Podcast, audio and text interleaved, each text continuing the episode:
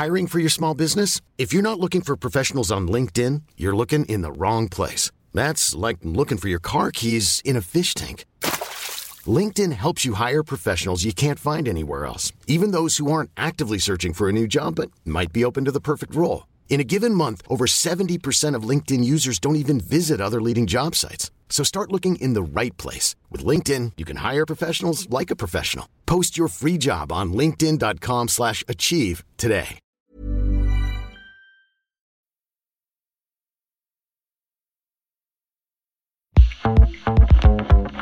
Repérés par les frères Solwax pour la BO de Belgica, Charlotte Adigéry et Bolis Pupul ont fait sensation en 2020 au festival Eurosonic. Voilà qu'ils sortent enfin leur premier album Topical Dancer qui mélange non sans humour, musique électronique aux idées larges et sujets de société. Un disque bien dans son époque qui n'a pas l'intention de se laisser enfermer dans les cases.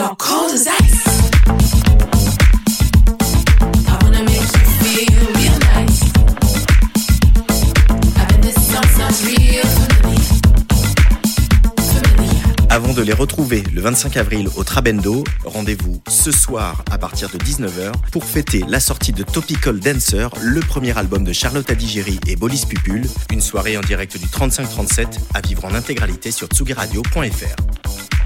Tsugi Radio, la musique venue d'ailleurs.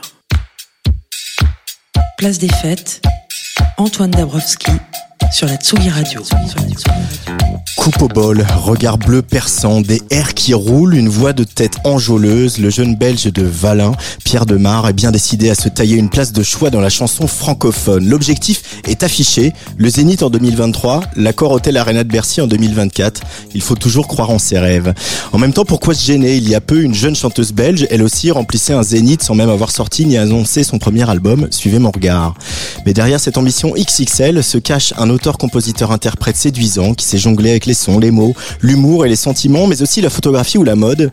Post-twink, post-dandy, post-pop, on pourrait même dire hyper-pop. Et si la disparition des chapelles était finalement une belle opportunité pour les musiciens, celle de ne plus aller là où on les attend, mais là où ils veulent. Pierre Demar est l'invité de la 160e place des fêtes.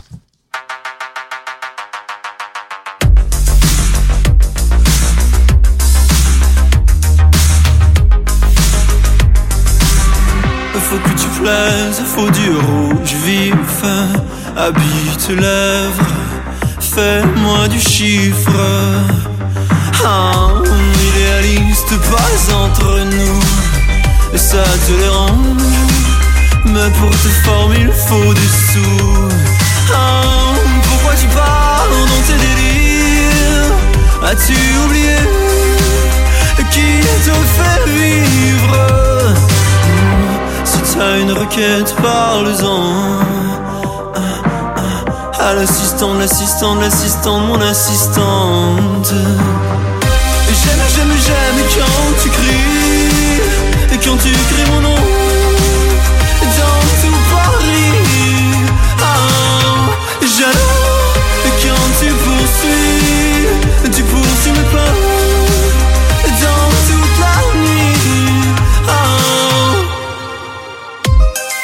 T'as mal, si mal, si mal. Pourtant t'as pas idée, tellement d'autres rêver Dans Cité Trip, ma vie est chez Gucci. J'en ai les bien plus bonnes, t'es pas la plus jolie. Tu mènes une vie de star Sans travailler le cœur Et pourquoi tu pars dans tes délires? As-tu oublié Qui te fait vivre? Une requête, parle-en. Ah, ah, à l'assistante, l'assistante, l'assistante, mon assistante. J'aime, j'aime, j'aime quand tu cries. Et quand tu cries mon nom. Dans tout Paris. Ah. Et quand tu poursuis. Tu poursuis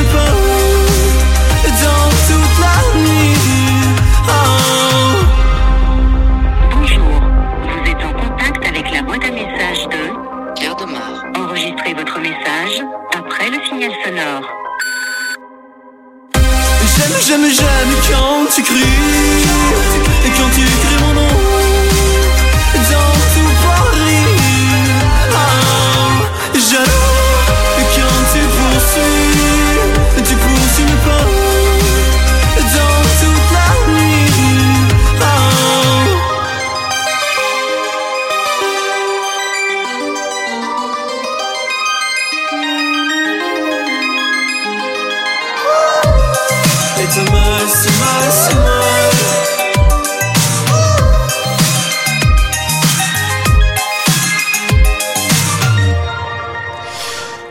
Bonjour Pierre Demar. Bienvenue sur la Tsugi Radio. Euh, bon alors je vais corriger tout de suite, on dit pas euh, Valin, on dit Walin. Pour le peu de personnes qui habitent, je pense pas que. Ah bah faut quand même leur rendre hommage. Ah, bien sûr, mais ça sera pas soulevé. Comme on dit pas Pierre de Mer, on dit Pierre de Mar. Absolument. Voilà. Donc ça, ce petit point euh, Merci euh, orthophonie étant fait, on peut passer à la suite.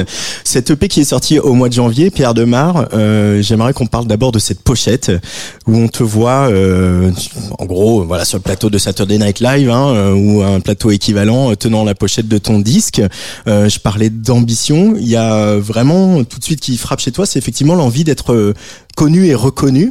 T'as ça depuis tout petit Ouais, c'est depuis tout petit, mais c'est pas forcément pour les mauvais aspects, euh, parce que souvent c'est c'est assez clivant et on se dit mais quel connard, il se prend pour qui, mais, mais, mais- mais c'est pas ça, c'est plus euh, une, une envie de, de notion d'accomplissement, de se dire que ce que j'écris, euh, ma musicalité, elle va toucher bah, pas mal de monde en fait, parce que j'écris pas forcément que pour moi, j'écris pas que pour euh, ma mère, mon père, le, le village, j'écris pas pour Wallin, tu vois, j'écris pour la France et la Belgique, et donc euh, ça part de là. Après évidemment, moi, euh, j'aime rêver.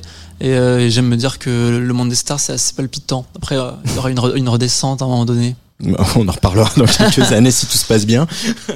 Mais euh, cette ambition aussi, là, par exemple, d'avoir euh, cette cigale qui aura lieu le 13 mai, que vous avez annoncé il y a très longtemps, euh, alors qu'on n'avait rien écouté, euh, c'est aussi de, de voilà de, se- de se donner la force de ses ambitions. C'est c'est- c'est ça le, le, moteur de Pierre Demar? C'est assumer le projet à fond euh, et c'est arriver les deux pieds dans le plat, euh, comme d'autres l'ont fait avant moi. Moi, je, je m'inspire d'une d'une femme qui s'appelle Lady Gaga et qui m'a fait rêver quand j'étais jeune, euh, parce que j'écoutais beaucoup sa musique et puis même ce qu'elle avait à dire, c'était intéressant et ça l'est toujours. Et les, euh, on croyait pas forcément en elle en plus. Et, et tout le monde ne croyait pas forcément en elle. Et pourtant, ses premières prises de parole, ça a été, je pense qu'elle a chanté pour le pour le concours Miss Monde. Euh, elle est arrivée en grande pompe euh, et sans s'excuser d'exister. Et je Ouais. trouve ça pas, pas pas si mal comme euh, comme façon d'aborder un projet. Quand on quand on arrive avec un projet, je trouve qu'il faut pas s'excuser euh, euh, de ce qu'on fait. Il faut l'assumer à fond et le vendre.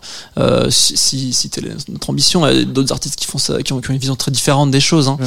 Euh, voilà, moi, ce qui, ce qui m'excite, c'est un peu les, les retombées que ça a, c'est les échos que, que mes morceaux peuvent trouver euh, chez, les auditeurs.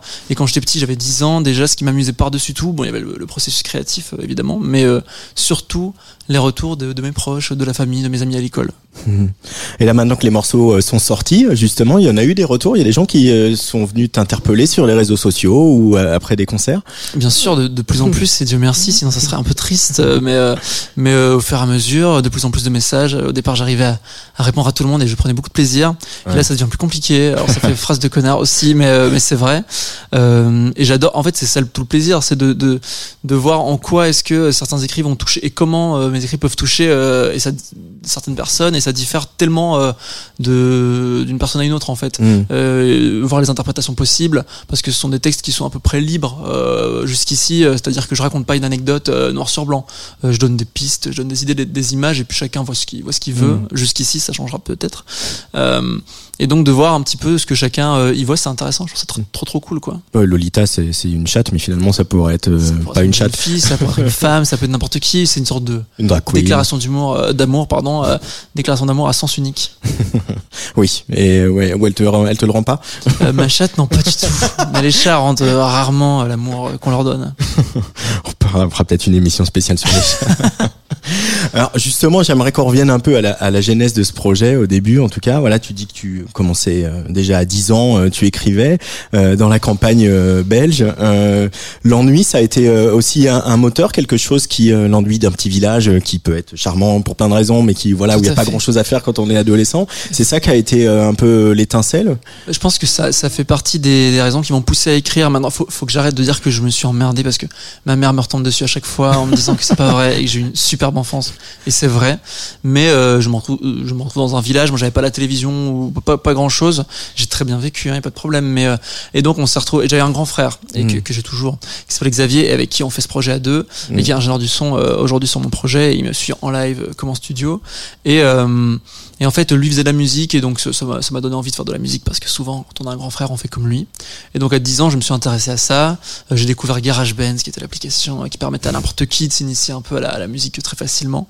Et donc ça a commencé comme ça et je chantais euh, en yaourt. Moi, je me suis accompagné tout, tout de suite au chant sans trop, sans trop me poser de questions. Et c'était ça un peu la force du truc, c'est que c'était mauvais, mais je m'en rendais pas compte et donc je l'envoyais quand même. Et c'est comme ça qu'on avance. Et, et aujourd'hui encore, je me Mais tu envoyé à qui? Ah bah, sur, sur, sur YouTube.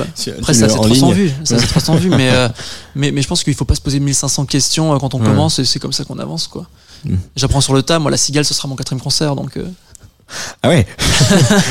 ah oui, donc il y a de l'ambition, mais on se, on met quand même la barre assez haute, quoi. Ah, on a- se met de la pression, quoi. Ah, tout On- à fait, non, bien sûr. Et puis il faut faire les choses bien. Moi, j'ai envie de- d'honorer les gens qui qui, m- qui, qui- qui sont là. Donc euh, évidemment, euh, on vise haut, euh, autant en termes de qualité que de standing. Qu'est-ce qu'on écoutait chez toi? Moi, j'ai d'abord écouté euh, chez les Demar. euh, bah, j'ai commencé à accorder du crédit à ce qu'écoutaient mes parents que très tard. Quand j'avais 16 ans, je me suis dit bon, Oh, c'est normal, C'est normal, bien sûr, parce qu'il y a une sorte de de déni pendant longtemps. Donc euh, moi j'ai été bercé d'abord euh, par la musique mainstream, euh, les tubes en fait. J'étais Mhm. bercé aux tubes de- des années 2000 euh, parce que j'écoutais les Virgin, Énergie et compagnie à longueur de journée. et J'écoutais énormément de musique, je chantais beaucoup beaucoup. Et puis quand j'ai eu 15 ans, euh, je me suis rendu compte que finalement Balavoine euh, du côté de ma mère, puis Supertramp, euh, Queen, c'était pas si mauvais non plus du côté de mon père. Et donc je me suis refait un peu une, une sorte de culture des classiques années 70, 70, euh, 80, euh, 90, tout ça.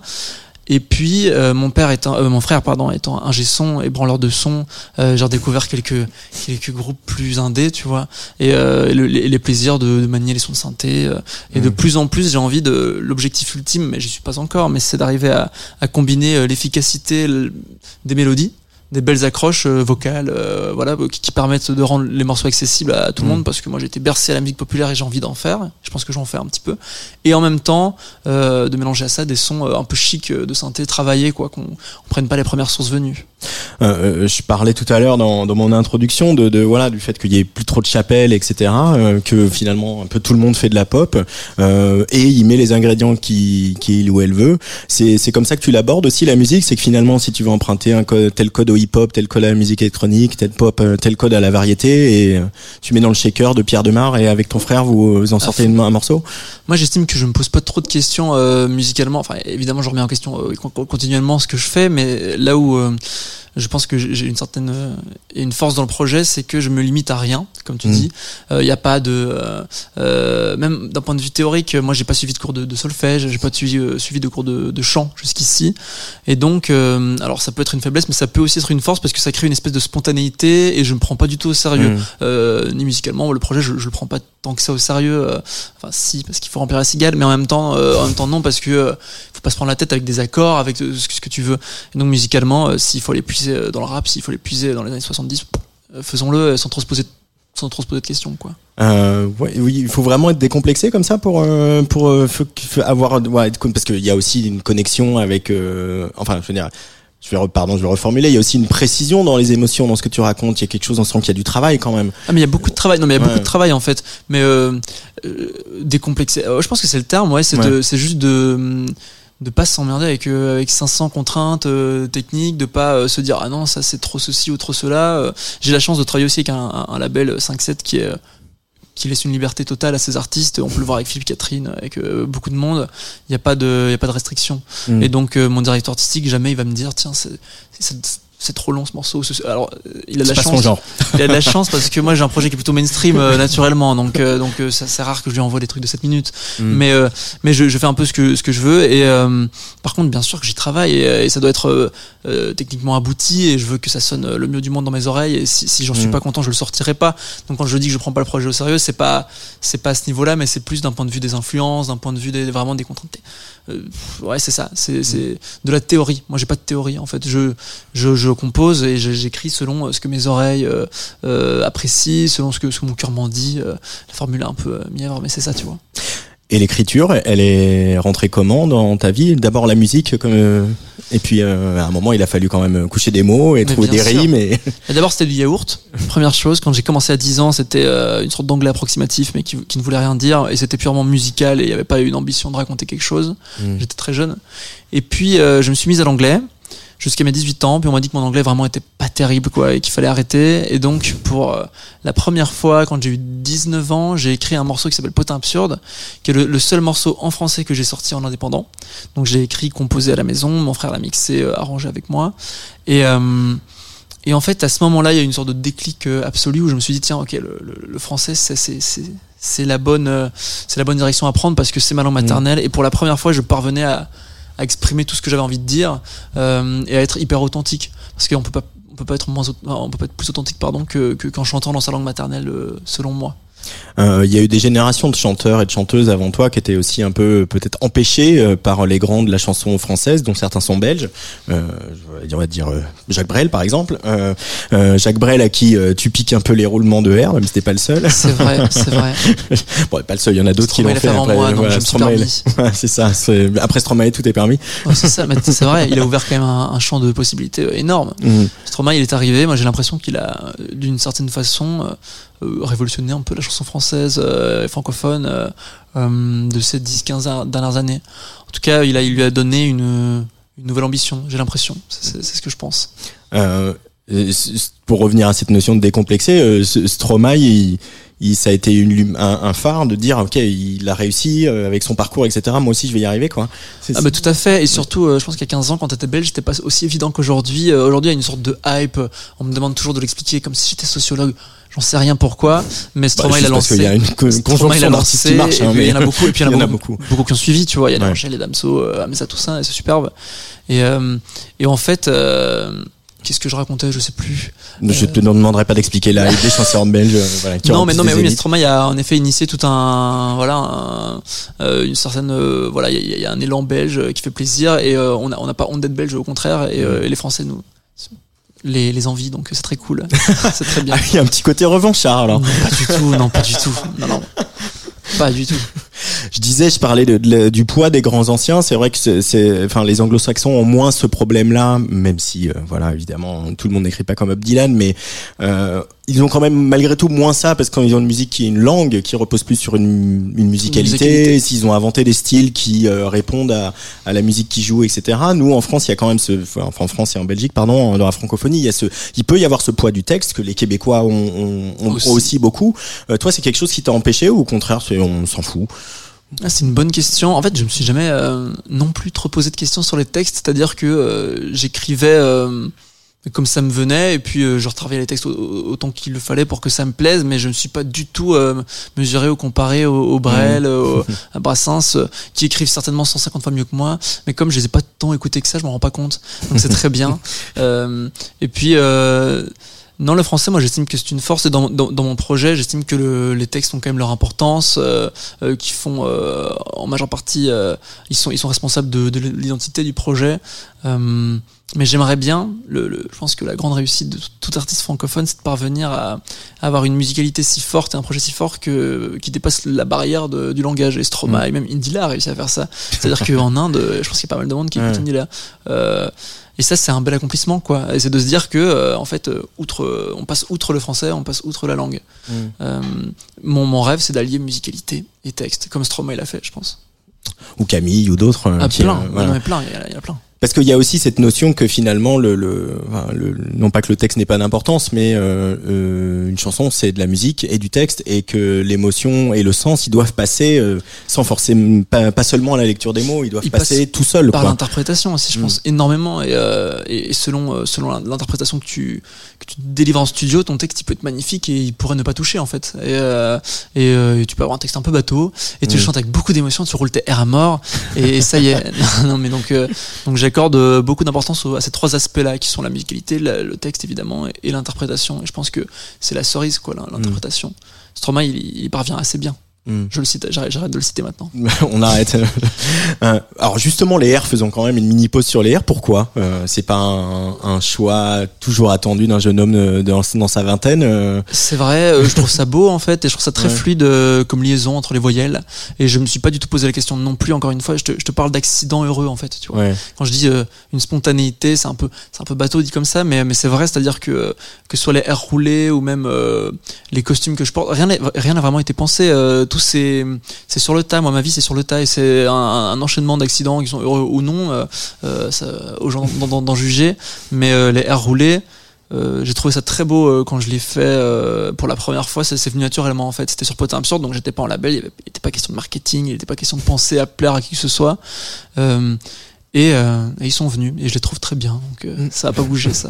On va garder les airs qui roulent et on va roucouler devant euh, cette Lolita qui euh, ouais vient pas assez nous faire de câlins mais Ah, franchement. c'est là, c'est trop dur. Hein. Lolita Pierre Demar est l'invité de Place des Fêtes sur Tsugi Radio.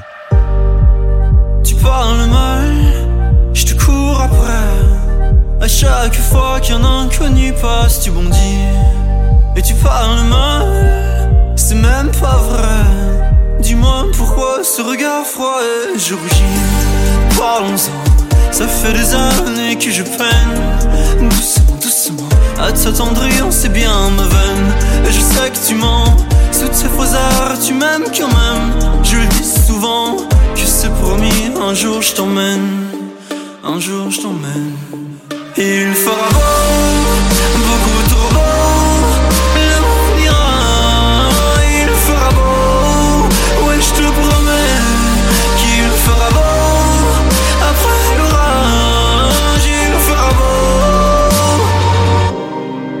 peine est immense quand tu fais chambre à part.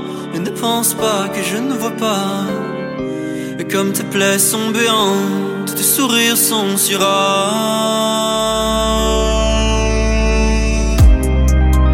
Parlons-en, doucement, lentement, tendrement. Tu sais bien comme je t'ai promis, si souvent, doucement, naïvement, juré le paradis. Il fera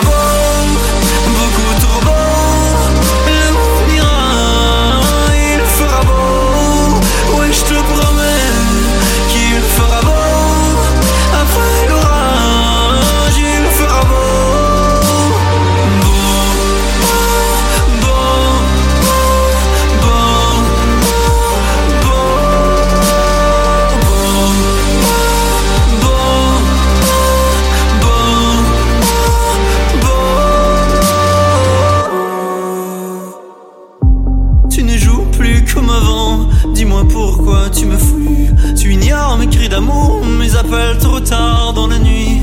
Tu ne danses plus comme avant, j'ai l'impression de te nuire. Tu ne chantes plus, ne m'écoutes plus, tu ignores mes engagements.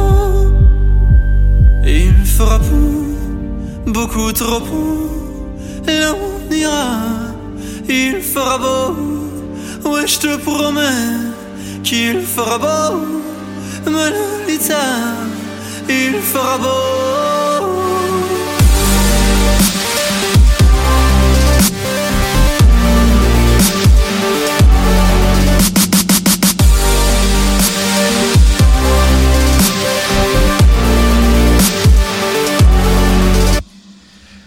Pierre Demar sur la Tsugi Radio avec euh, Lolita, à l'instant extrait de, de cette EP qui est sorti euh, le 14 janvier et qui s'appelle Un jour, virgule, je.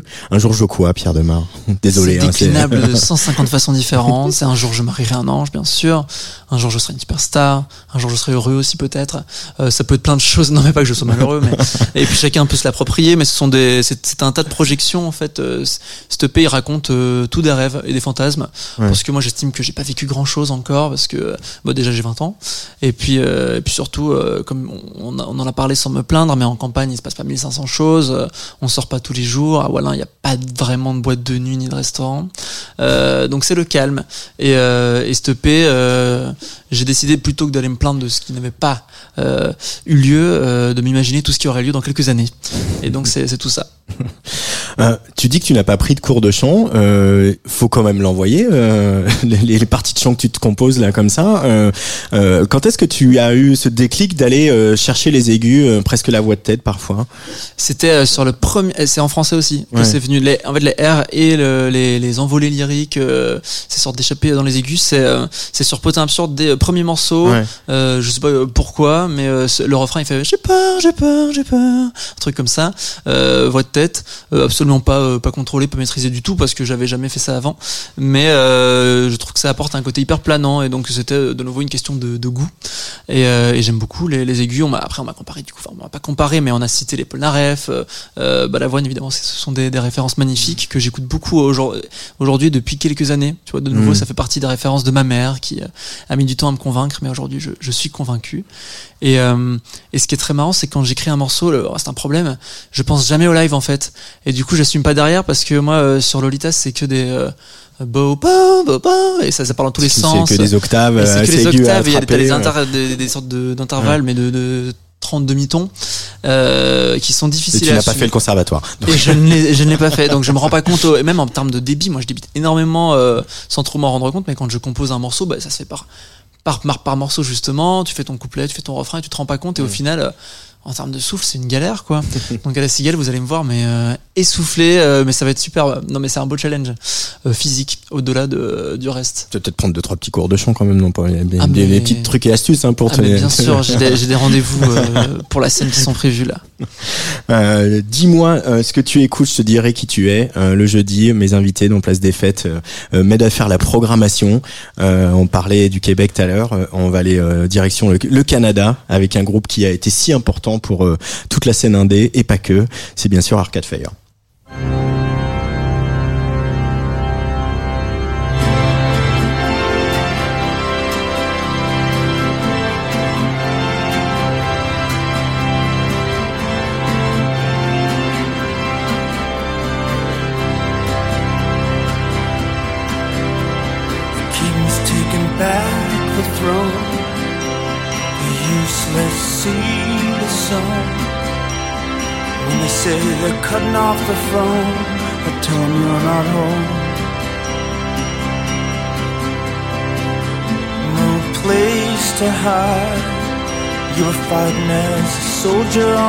Side. You're still a soldier in your mind, though nothing's on the line. say it's money that we need As if we're only mouths to feed I know no matter what you say There's some debts you'll never pay Working for the church while your family dies You take what they give you and you keep it inside Every spark of friendship and love will die without a home. Hear the soldier groan, glad it alone.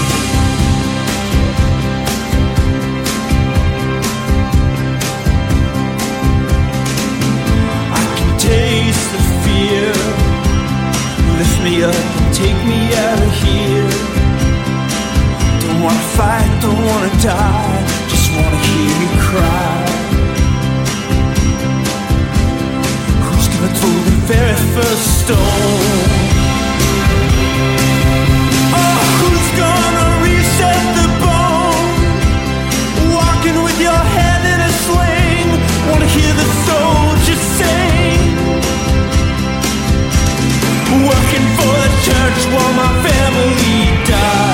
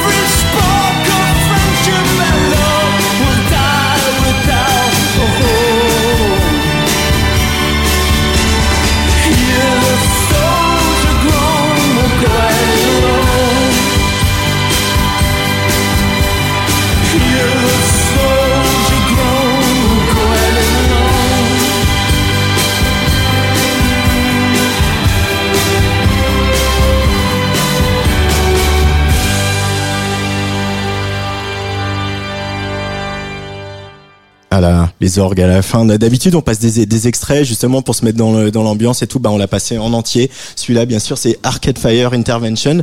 Euh, Pierre Demar. Donc, qu'est-ce que c'est ce titre pour toi Mais on parlait, bah, moi j'ai découvert il y a pas si longtemps que ça parce que j'en parle comme ma chanson, euh, la chanson d'une vie quoi.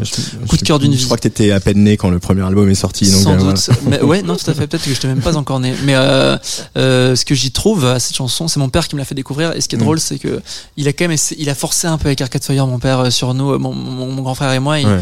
Il a essayé de nous initier. euh, On avait, on se foutait de sa gueule en fait parce que c'était trop conceptuel pour nous. On- il nous a découvert les réflecteurs, les chansons qui s'arrêtent, c'est net d'un coup. Ouais. On comprenait rien en fait. Alors on rigolait et, on- et, et, et- et puis euh, j'ai redécouvert ça. euh, euh, en plus en Bretagne, c'est une ambiance, tu vois. Je vais souvent en Bretagne et on écoute Arcade Fire en Bretagne.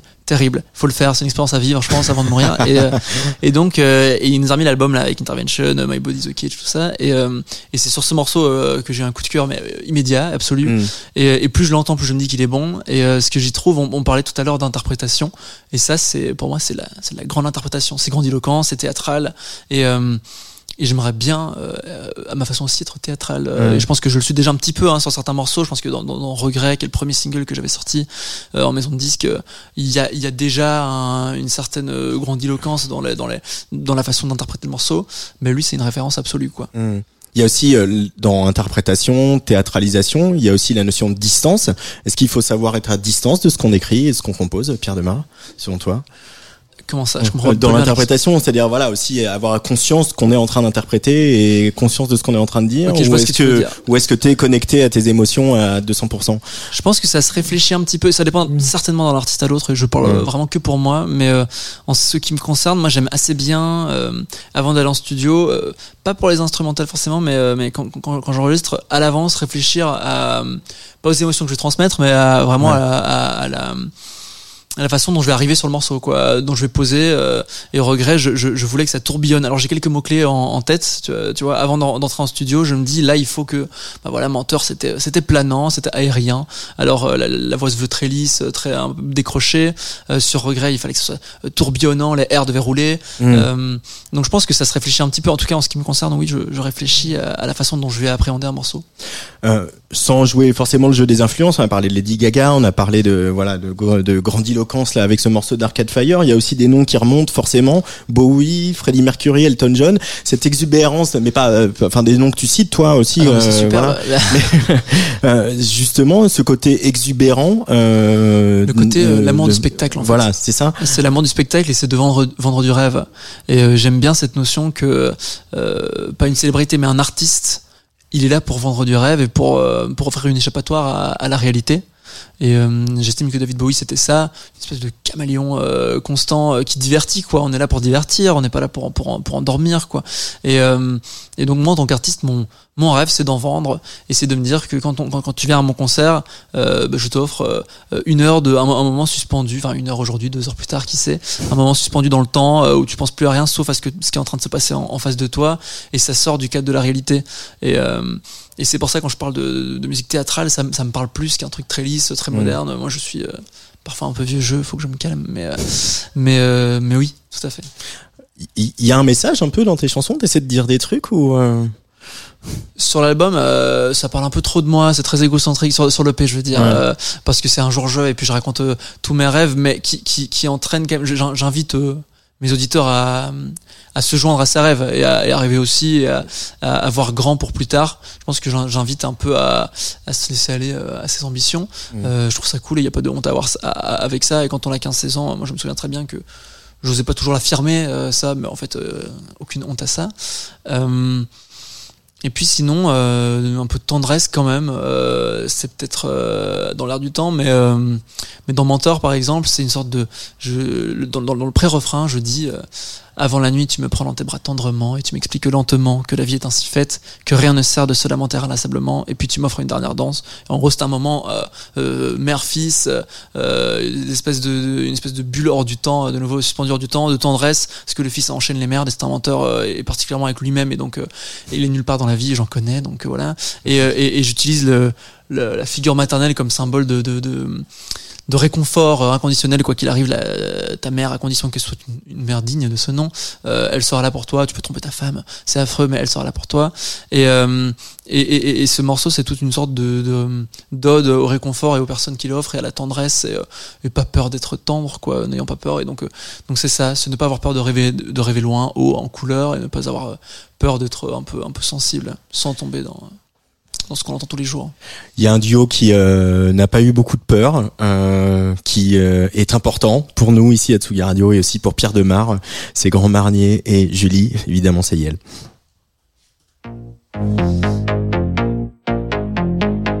Elle, sourire jusqu'aux oreilles, même quand rien ne va plus, on l'a dit sympathique. Rien, jamais aucun problème, même quand tout ne va plus. Elle est belle, elle est chic. Résolution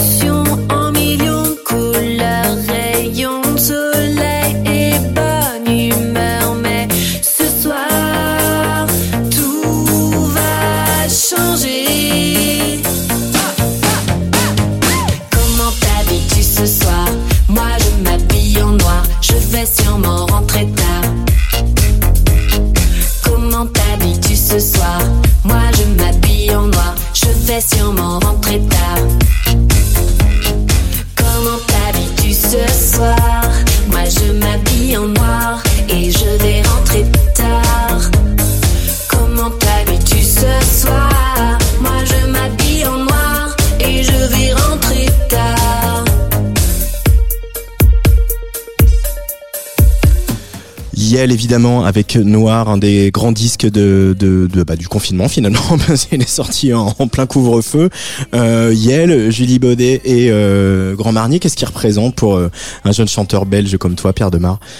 Qu'est-ce qui représente C'est une très belle question, c'est dur, euh, mais représente une certaine audace et une certaine créativité dans le monde, dans le, dans le paysage français, Mm. euh, francophone, parce que personne ne, ne fait les choses comme eux euh, depuis toujours. Hein, ils sortent Mm. euh, fort du cadre de ce qu'on peut entendre en radio, de ce qu'on peut voir en France, et d'ailleurs la France ne les a pas compris pendant longtemps. Eh bah d'ailleurs ils en parlent dans, Ils dans, en parlent dans, dans ce- cet album, euh, dans Je t'aime encore, qui Qui est est un- une chanson incroyable sur le fait que effectivement euh, ils remplissent Coachella et des salles à Tokyo et que euh, en France ça se passe pas aussi bien que ça devrait se passer. Ouais, morceau magnifique qui Mm. m'a qui m'a fait en fait redécouvrir Yel parce que moi je les connaissais des succès euh, euh, de l'époque avec Fatal Bazooka, Les par la ma main, et puis euh, puis quoi d'autre euh, euh, bon, je vais te voir tout ça. Euh, j'étais trop trop jeune d'ailleurs pour connaître ça. Euh, pas grave. fan, mais euh, et je, les- je redécouvre euh, donc je redécouvre Yel avec Je t'aime encore parce que c'était réalisé par Loïc Prigent la, la vidéo et que moi je suivais la mode avant de suivre Yel et euh, bon tout ça est très lié et donc je découvre le clip et fan absolu du morceau, je découvre l'album Mm. et je, je me reprends une claque quoi et, euh, et et je pense que ce qui m'a un petit peu influencé et ça se voit pas encore sur l'EP mais euh, ça se, ça se remarquera plus euh, sur l'album prévu je ne sais pas encore exactement pour quand euh, peut-être fin d'année c'est c'est dans les flows d'Yel il y a des- il y a aussi des sortes de voilà on en parlait tout à l'heure mais d'intervalles de dans, dans, dans je t'aime encore dans vue d'en face de, de notes des mélodies pas du pas du tout. On, on s'attend pas à, la- à les- à la- on, on s'attend pas on sait, on sait jamais ce qu'elle va avec quoi elle va arriver en fait en termes de, Mm. de notes de mélodie. Et je trouve ça hyper cool parce que ça fait qu'on se lasse moins des morceaux aussi. Il y a un petit côté euh, surprise euh, qui est, qui est assez euh, assez fort. Et donc je, je m'en suis un petit peu inspiré sur la suite j'ai l'impression et puis euh, les arrangements de Grand Marnier sont superbes euh, à la fois dans l'air du temps et en même temps il y a des influences rétro qui, qui me parlent beaucoup. Euh, Noir je trouve ça tellement bien produit c'était mon morceau phare de, de l'année euh, confinement euh, c'était 2020 du coup euh, moi, bon, on faisait pas de fête mais au fait que je faisais chez moi seul euh, je dansais beaucoup sur Noir de Yel et donc, donc voilà ça représente vraiment un ovni dans le paysage culturel francophone Euh, ouais, puis il y a aussi ce côté de on, on peut écrire sur tout et euh, et, et, et c'est pas mal si euh, on met bien un peu de sourire en coin. Il y a aussi ça chez Yel, cette espèce d'équilibre où euh, il y a des sujets très graves, elle dit elle dit parce que c'est elle qui crée les textes, des choses qui peuvent être très intimes et très troublantes et, puis il y a toujours ce petit sourire en coin, légèreté petite avec légèreté. un peu de cynisme euh, ouais. Ouais. tout à fait ouais, et en concert c'était une claque aussi je l'ai vu récemment euh, il y a quelques mois au, au euh, botanique donc à Bruxelles et euh, c'était génial en termes de, de mise en scène superbe une claque de, de stylisme même elle arrive Mm. sur scène avec une sorte de, de cagoule à facette disco euh, dans un grand trench et puis c'est un striptease du début à la fin elle ne finit pas nue mais euh, dans une superbe combinaison euh, moulante noire et, euh, et puis euh, c'est superbe c'est superbe franchement en termes de mise en scène euh, grande claque et euh, belle dose d'inspiration Allez, dernier choix de Pierre Demar pour cette place des fêtes. Mais si ruisselle encore ton corps, mon cœur, alors je voudrais voir un peu ce qu'on avait là. Et si nos danses encore se belle alors on pourra quand même se toucher la peau. J'ai jamais vu du temps qui passe sans abîmer un peu les plumes de notre enfance. Mais si ruisselle encore ton corps, mon cœur, alors je saurais donner ce qu'il y avait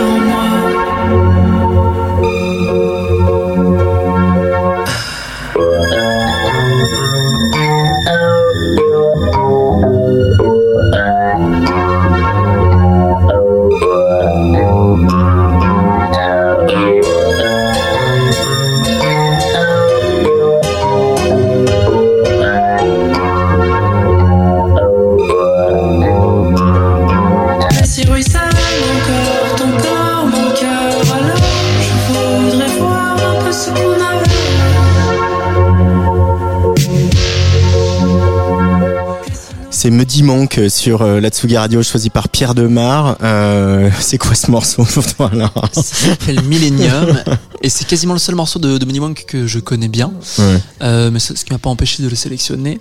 Euh, c'est quoi ce morceau? Bah, Déjà, c'est parfait pour faire l'amour. Ce morceau, c'est plein de sensualité, c'est plein de, de, c'est de la rêverie aussi, un Mm. côté hyper, hyper, je sais pas comment dire. Euh, ouais, chaud, enfin, je, je sais pas comment dire ça. Euh, et puis surtout, c'est une bête de production, c'est Ouais. euh, c'est planant à mort. Euh, c'est une voix de tête qui est magnifique. Tu, nous- tu me disais hors antenne le gang des voix de tête, c'est vrai. non mais c'est vrai et, euh, et c'est plein de poésie. Et puis en ce qui concerne le texte, c'est inspirant aussi parce que euh, c'est très libre. C'est des images, c'est des, c'est des, c'est des Mm. jolies, c'est des jolies phrases en fait euh, euh, qui qui qu'on comprend pas forcément à la première écoute et euh, on n'a pas on n'a pas un scénario en tête quand on l'écoute forcément. Mais euh, ça nous c'est des pistes en fait et puis Mm. on va voir ce qu'on va on imagine ce qu'on veut. Et euh, je trouve ce morceau magnifique vraiment. Alors ce n'est pas une blague, mais euh, le nouvel album, enfin le premier album euh, de manque qui s'appelle Ultra Dramatic Kid sortira le 1er avril et on va essayer de d'attraper le jeune Helvète euh, dans un coin de ce studio pour euh, une émission ou une autre, on verra, Euh, parce que c'est un artiste auquel on est très attaché sur Tsugi Radio. On a parlé beaucoup de chansons, d'écriture, etc. Mais il y a, y a aussi d'autres choses, tu l'as évoqué, qui sont dans ta vie, dans ton parcours et dans ton, ton champ créatif, c'est notamment la mode. Euh, Qu'est-ce qui te plaît dans, dans la mode et, et comment tu l'intègres au projet de chant, du chanteur Pierre Demar ce qui me plaît dans la mode, c'est son aspect visuel parce que euh, avant de m'intéresser à la mode, moi j'étais intéressé par l'image. Euh, ça a commencé d'abord par la musique, j'avais 10 ans et puis jusqu'à Ouais. 14 ans, je compose, j'écris, je chante et puis je m'en éloigne un petit peu parce que je je sais pas pourquoi exactement mais je me découvre une passion pour la photographie. Euh, je prends d'abord des photos de ma sœur, ma petite sœur Héloïse, qui est charmante, qui l'est toujours et à l'époque était superbe et encore aujourd'hui hein.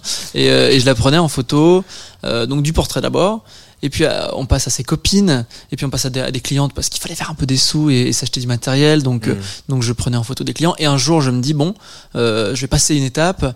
Euh, j'en avais un petit peu marre de, de- de diriger les gens qui étaient mal à l'aise face à une caméra. C'est affreux y a rien de pire franchement. Et donc je me suis dit euh, shootons des mannequins. Euh, je vais shooter des mannequins. Et donc j'avais 16 ans à ce moment-là. Ça faisait deux ans que je m'intéressais à la photo. Je, je contacte des agences en Belgique en France. Et je me retrouve à, à shooter pour la première fois à photographier des mannequins. À Et- 16 ans? Ah oui tout Ah ouais, précoce le boy bold. mais et, et donc je et pour la première fois je me retrouve à, à devoir prendre en, en charge en fait la, la direction artistique de, de shoot et c'est-à-dire euh, d'habiller euh, je devais habiller entre autres bon, il y avait le- choix des lieux le choix du make-up tout ça et le stylisme de mannequin. Et donc moi je m'habillais encore comme un sac à ce moment-là et j'ai appris à habiller d'autres personnes avant de m'habiller moi-même. Et, euh, et ça a commencé avec des, des mannequins en Belgique en France et puis des personnalités que j'appréciais. J'ai j'ai shooté un acteur qui s'appelait Alex Lauter qui euh, se m'a réussi c'est pour ça que je le cite hein, euh, qui avait qui avait joué dans, dans cette série The End of the Fucking World. C'était l'acteur phare euh, superbe plein de charisme et de charme. Et donc j'avais shooté ça avait été publié dans GQ magazine. Grande euh, grande époque pour moi. Ma réussite euh, d'une vie. Euh, j'avais j'avais j'avais 16 ans. 20 ans le mec. j'avais j'avais 16 ans. Et, et c'est comme et j'ai dû prendre en charge son stylisme. Et donc aller chercher des costumes à droite à gauche. Et je me suis euh, et je me suis passionné pour ça en fait. Mm. et, et, et ça s'est euh, mêlé à la photo. Et donc j'ai fait de la photo de mode pendant quelques années. Et à 18 ans je me réintéresse à la musique. Et euh, c'est génial parce que je parviens euh, pour la première fois à faire un projet qui mêle mes trois passions. C'est-à-dire la musique bon euh, évidemment le chant et, et surtout l'image euh, parce que euh, j'arrive avec des artworks qui sont un peu travaillés je présente un produit fini C'est toi l'idée de la pochette euh, de, de potin absurde ou de la De, de, de, l'EP de un un jour jour jeu. ouais, tout à fait. Ouais, ouais. Après, je suis très bien entouré, on me, on me conseille, mais euh, l'idée venait, venait de moi en ce qui Mm. concerne la pochette. Et, euh, et donc, j'ai un projet, le projet Pierre de Mar musical, qui, qui aligne les- mes trois passions, qui sont la Mm. mode, l'image et la musique. Et j'ai fait un petit détour par les Beaux Arts d'Anvers euh, en, en Belgique euh, en photographie. Et là où il y a, un, il y a en fait il y a un, un département mode qui est très très euh, euh, en vogue parce qu'ils ont eu beaucoup de, de grands noms. Ils ont fait Dries Van. Noten, Margiela, tout ça. Et donc mon idée en allant à Anvers, c'était de rencontrer les étudiants en mode euh, et de me faire des copains. Après il y a eu le Covid, le Covid et le confinement qui a, qui a un peu gâché le- l'expérience. Et puis même les étudiants d'art, je suis pas fan, c'est un peu des branleurs de, de, de- je suis pas fan. Euh, je me suis pas fait plein de copains sur place. Et donc euh, Il y a beaucoup de gens qui ont fait les beaux-arts qui sont musiciens par la suite. Hein. non mais On en connaît. hein. évidemment, non. mais je, parle- je- non mais bien sûr. Et en plus, euh, j'ai plein de copains là-bas. C'est super. Je, je me justifie, mais mais euh, non, il y avait un côté euh, très. On se prend, on se prend au sérieux et on joue, joue les artistes. Mais ça dépend évidemment de d'une personne à l'autre. Et je me suis fait un, un ami, donc euh, tous ne sont pas comme ça. Mais euh, je suis reparti un peu bredouille des beaux arts. et J'étais pas fan et j'étais en photographie. Ouais. Et j'étais pas fan de même de le- de l'expérience pédagogique parce que c'était hyper conceptuel, très moderne, très contemporain. raconter une histoire, mais sans faire attention forcément à l'esthétisme. Tu sais, c'était plus euh, délivrer un message.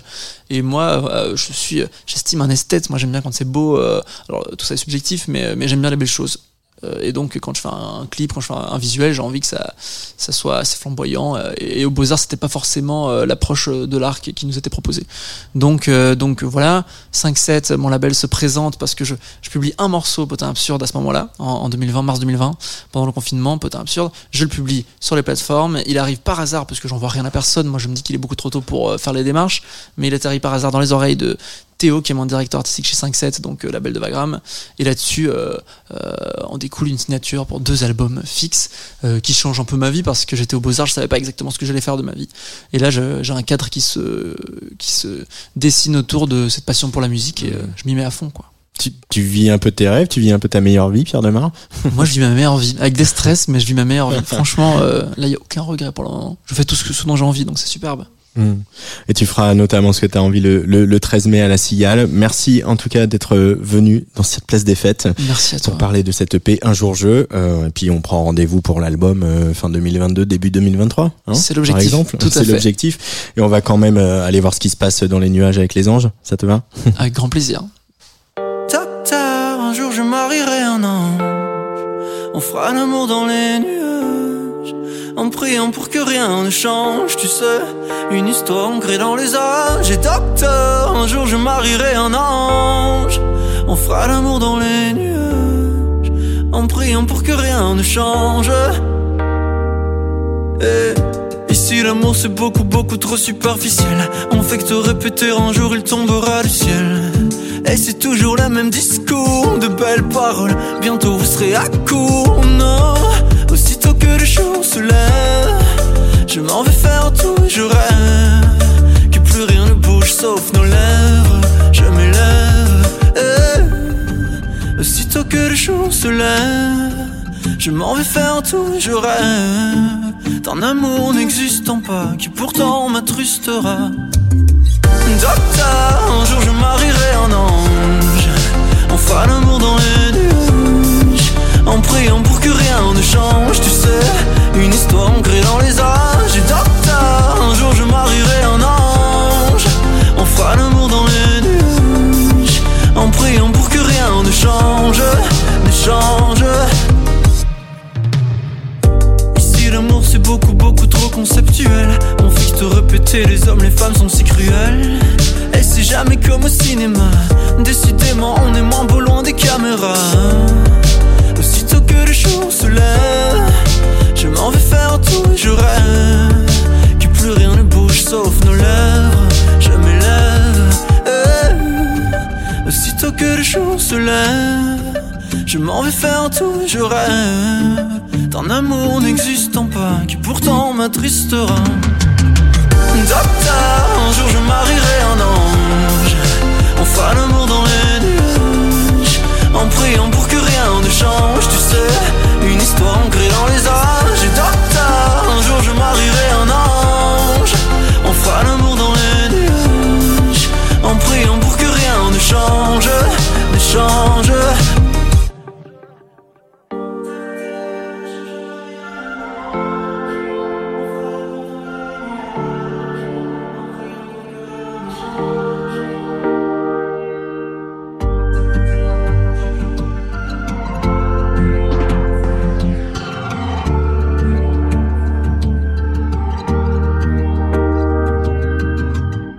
Pierre Demar sur le player de la Tsugi Radio et Pierre Demar euh, ce soir en première partie de Scarenton à l'aéronef à Lille, le 5 mai à l'ancienne Belgique à Bruxelles, le 11 mai avec l'ami Yann Wagner à la Lune des Pirates à Amiens et le 13 mai à la Cigale à Paris. On y sera.